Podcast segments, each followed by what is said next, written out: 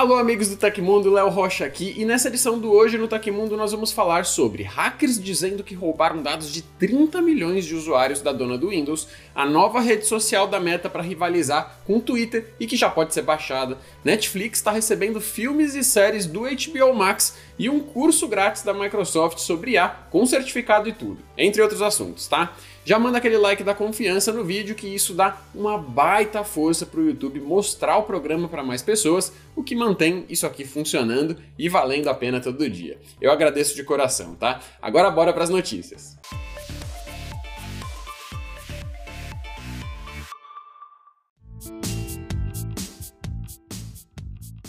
A Apple está enfrentando dificuldades para produzir o Vision Pro, os óculos de realidade mista anunciados no mês passado. Por causa disso, a maçã pode reduzir significativamente a quantidade de unidades do dispositivo previstas para chegarem às lojas em 2024. A informação foi divulgada pelo Financial Times. De acordo com fontes ligadas ao processo de fabricação do aparelho, a empresa deve disponibilizar apenas 400 mil unidades no próximo ano por causa de problemas relacionados à produção. Isso significa uma redução de 60% da meta inicial, já que a Apple previa entregar pelo menos um milhão de aparelhos nos primeiros 12 meses. Entre os motivos para a mudança de planos, a publicação cita dificuldades na fabricação dos painéis de micro OLED 4K do dispositivo, que permitem visualizar os conteúdos e também projetam os olhos do usuário na área externa. A gigante de Cupertino estaria insatisfeita com as telas de alta resolução utilizadas. Vale destacar que os modelos do Apple Vision Pro usados durante o anúncio dos óculos de realidade mista traziam displays fabricados pela Sony e a TSMC. Já os componentes da versão de produção, que estão desagradando a marca, não tiveram os fornecedores revelados. O corte nas metas de produção do Apple Vision Pro também deve afetar o lançamento de uma variante mais barata do headset. O modelo, que pode trazer uma ficha técnica simplificada para reduzir o preço em comparação com a versão Premium, estaria passando por dificuldades semelhantes. O preço do modelo já anunciado até agora é de 3.500 dólares, o que dá uns 16.800 pela cotação de hoje, em conversão direta sem considerar taxas. Ainda conforme o relatório, dois fornecedores que não tiveram os nomes revelados disseram que já foram solicitadas peças suficientes para produzir de 130 mil a 150 mil unidades do aparelho até o momento. Esses pedidos teriam vindo da Apple e da Luxshare, companhia chinesa responsável pela montagem dos óculos. O grupo, conhecido como Anonymous Sudan, afirma ter invadido servidores da Microsoft e roubado uma mistura de credenciais de acesso e dados pessoais de 30 milhões de usuários. Em uma mensagem postada no Telegram, eles alegam que hackearam a companhia e acessaram um conjunto de informações sigilosas que inclui contas, e-mails e senhas. O grupo diz ainda que está disposto a comercializar toda a base de dados com interessados por 50 mil dólares, o que dá cerca de 240 mil reais em conversão direta de moeda. Para provar que realmente houve invasão, o anônimo Sudan publicou no perfil um documento de texto com uma pequena amostra das credenciais, com informações de 100 pessoas. Mas, de acordo com a publicação Blipping Computer, não é possível comprovar a veracidade dos documentos. Ele pode ser realmente uma exploração de vulnerabilidades da Microsoft, mas é possível também se tratar de uma cópia de bases de dados antigas ou obtidas em um serviço terceirizado. Ainda segundo a reportagem, toda a negociação com os possíveis compradores acontece por meio de um bot do Telegram para dificultar o rastreio dos responsáveis. Em nota enviada ao Blipping Computer, a Microsoft disse que não encontrou evidências de que dados dos seus consumidores foram acessados ou comprometidos. Ligado a grupos de ativistas digitais russos, o anônimo Sudan é o mesmo perfil que assumiu a autoria de ataques de negação de serviço, os famosos DDoS, que impactaram serviços da Microsoft recentemente. Os envios massivos de solicitação de acesso derrubaram por algumas horas plataformas importantes no início de junho, como o Outlook. Na época, a Microsoft ressaltou que reforçou a segurança em uma camada da Azure Web que foi alvo do ataque, sem citar qualquer tipo de invasão. A Meta, a proprietária do Facebook e do Instagram, anunciou o lançamento do seu novo aplicativo Threads, rede social que deve competir com o Twitter.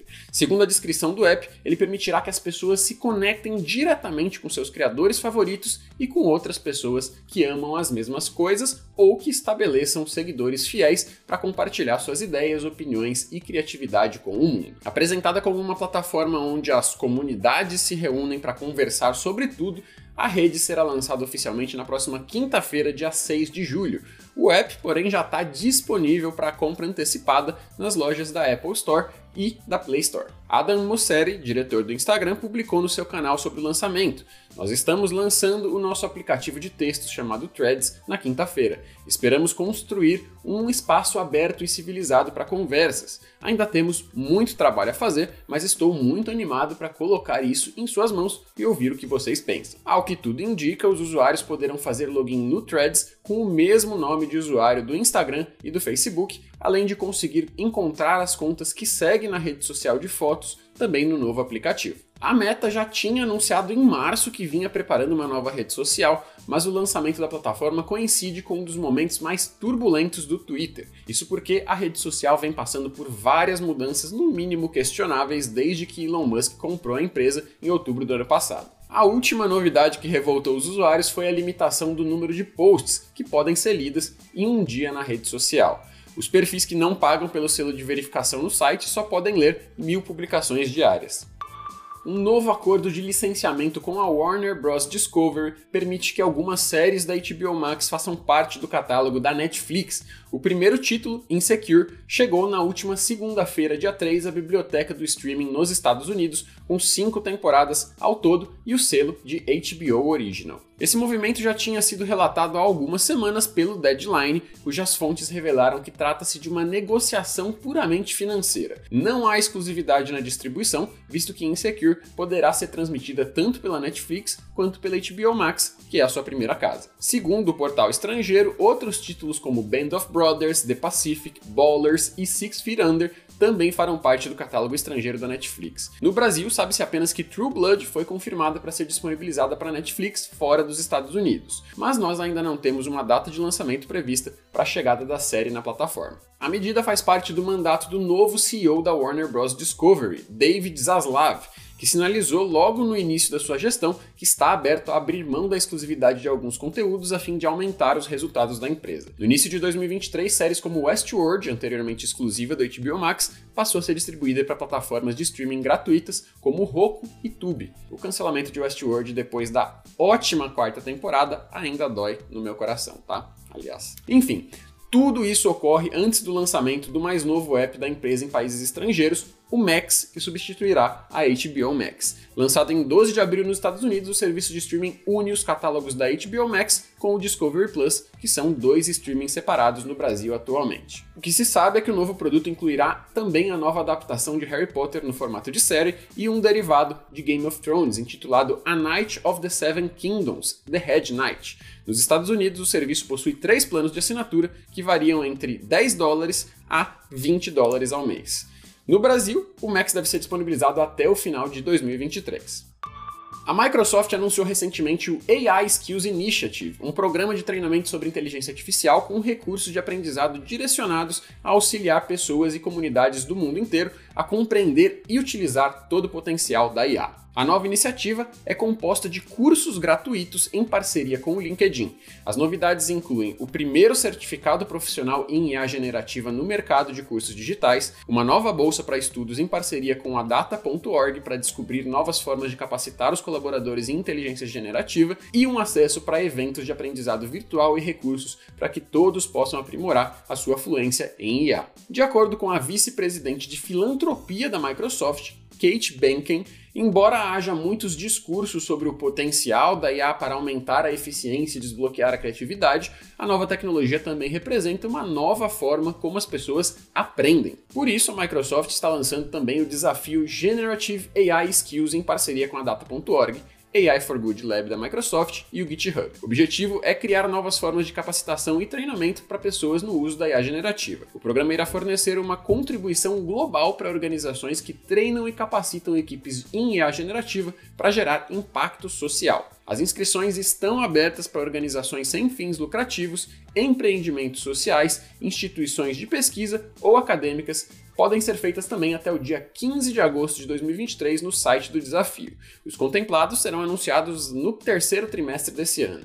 Já quem se interessar pelo Microsoft Learn AI Skills Challenge poderá se inscrever diretamente no site a partir do dia 17 de julho desse ano. Mais informações sobre os cursos, ferramentas e desafios você encontra na matéria no site do Tecmundo pelo link na descrição desse episódio. Muito recentemente foi pro ar aqui no canal um vídeo no qual eu testei se já é possível fazer uma viagem longa entre estados usando um carro elétrico e a infraestrutura de estações de recarga disponíveis aqui no Brasil hoje.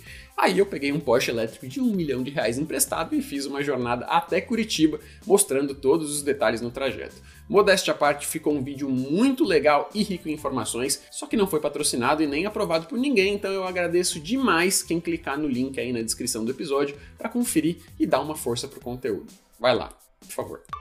Aconteceu na história da tecnologia, em 4 de julho de 1956, o MIT inaugurou oficialmente seu computador Whirlwind, o primeiro do mundo a permitir que os usuários inserissem comandos por meio de um teclado. Até então, todos os inputs nos computadores eram feitos por meio de discos, chaves ou cartões perfurados.